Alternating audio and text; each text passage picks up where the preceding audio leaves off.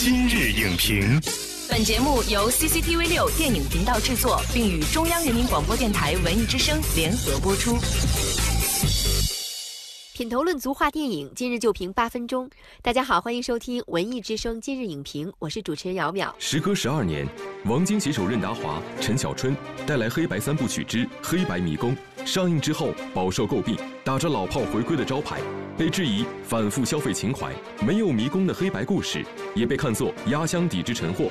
本期今日影评特邀北京电影学院副教授洪帆，为您评析电影《黑白迷宫》无度消费之后，港式情怀如何延续。好，欢迎洪帆老师做客今日影评。主持人好。观众朋友们好。那么在解析今天的电影《黑白迷宫》之前呢，我们首先进入影情速递，一起来了解一下这部电影的情况。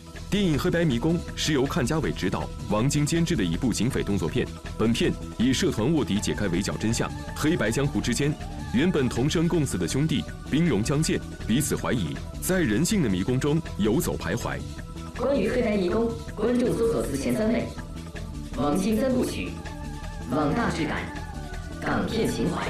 黑白迷宫，一看这个片名哈，观众就会觉得要把我们带入迷宫困境。那么看过这个引擎速递的介绍之后呢，我们也发现这好像是一个类似于谁是卧底的故事。您觉得我们在看过电影之后会烧脑吗？如果说抱着要看烧脑片的观众，可能。我觉得会非常失望，因为这个片子呢，它其实就是一个很简单的一个社团内部有内讧，然后呢要派一个小分队去杀另一个人的故事。它的这种所谓的迷宫的，就是这种情节设置来说，其实也是蛮简单的。所以迷宫其实是一个噱头，是。但是黑白其实是一个系列。第一部《黑白森林》是在二零零三年的时候，这可以说当年哈是在《无间道》之后对于这一类型的一次新的尝试了。但是这部电影《黑白迷宫》在上映一周之后呢，大家说这完全其实是一次翻箱底的作品，并没有什么新意，甚至是一部敷衍之作。您同意这样的观点吗？呃，我完全同意。这个影片呢，稍微说的不客气一点，我甚至觉得它有点像录像带时期的港片。最简单一点，比如说时尚感。那你看香港警察片啊，抛开故事层面来说，它有一个视觉上让你觉得非常好看，因为它制服很帅。比如说任达华和陈小春，他们其实是酷男嘛，他们可以打扮的很潮，很有型的。没错。可是这部影片，它全部一袭白衣，前面讲。黑白三部曲，它这个黑白其实还是探讨了一个正和邪的问题。到了这部影片以后，它已经降低到一个就是穿白色的衣服和黑色的衣服的，确实是非常的不像这个时代的东西。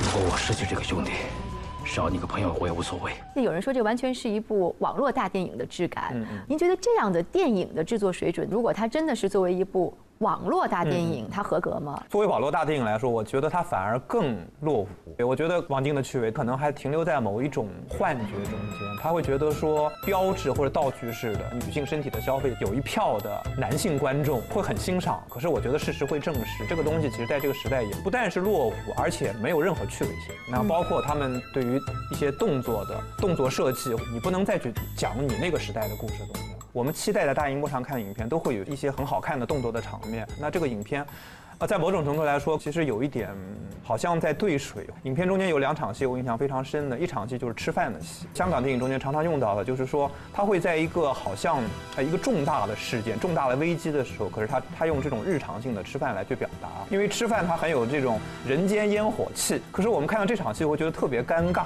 为什么尴尬呢？因为这个林雪她已经知道了，她暴露了嘛。可是她说我把饭吃完了再说，不停的添饭。对，作为观众在看的时候，总觉得她在加完一碗又一碗的饭的时候，应该是有一个包袱会出现。对，而且会有什么东西？完全没有。这个戏的她其实她的情绪张力，他根本无法去承担和延续这么长的时间。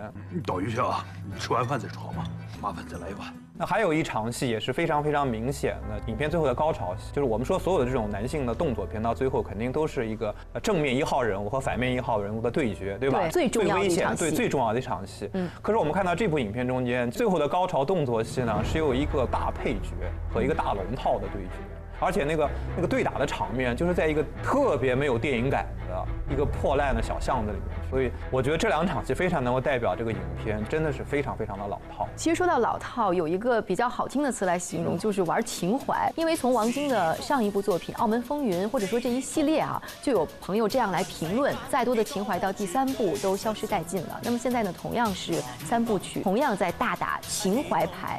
您觉得像这样的港式情怀，经得起一再的被拿出来炒，一再的被消费吗？香港老套回归，好，这个东西其实是打香港情怀是会有点吸引人的。那其实我觉得类似打这个情怀牌的，其实二零一三年全木胜导演有一个叫《扫毒》的影片，哦到今天来看的话，其实时代变化，它就已经不是一个主流资源了。老港片情怀也好，或者说香港电影的经验也好，你我觉得你不能抱着一个就是说。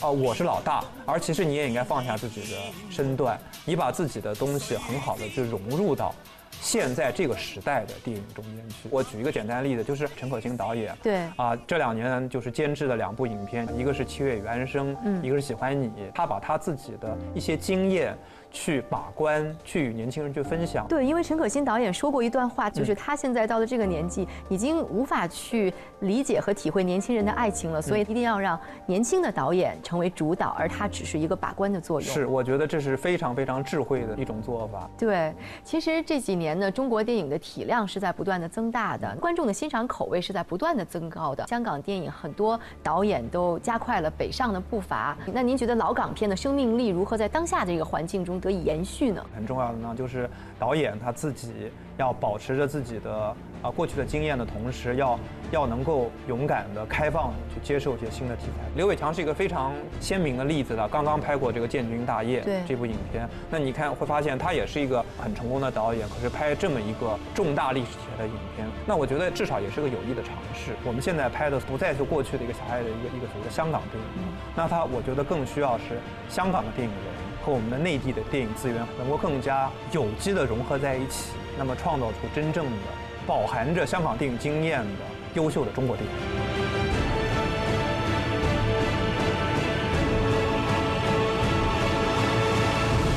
那节目最后呢，想请胡帆老师用三十秒的时间来总结一下您今天阐述的观点。好，那我就打个比喻吧。那如果我们说影院电影啊，像是一个餐馆或者说酒店里面的一套这个大餐，那么网络的大电影呢，好像是烧烤一样的。那么我觉得这部影片它有点不伦不类，它像一个过期罐头，它非常尴尬。作为影院电影来说，脱离时代了。那么作为网生内容来说的话，如果你不能够与时俱进，能够和年轻人共呼吸的话，你也会迅速被淘汰。感谢洪帆老师。情怀并不是打通心灵的万能钥匙，无节制的过度消费不但砸了自家招牌，也会牵连到一个良性发展的市场信心。黑白迷宫质感陈旧，趣味不高。我们希望创作者呢能够少一些固步自封，多一些锐意进取，从认真做好一部真正的电影开始。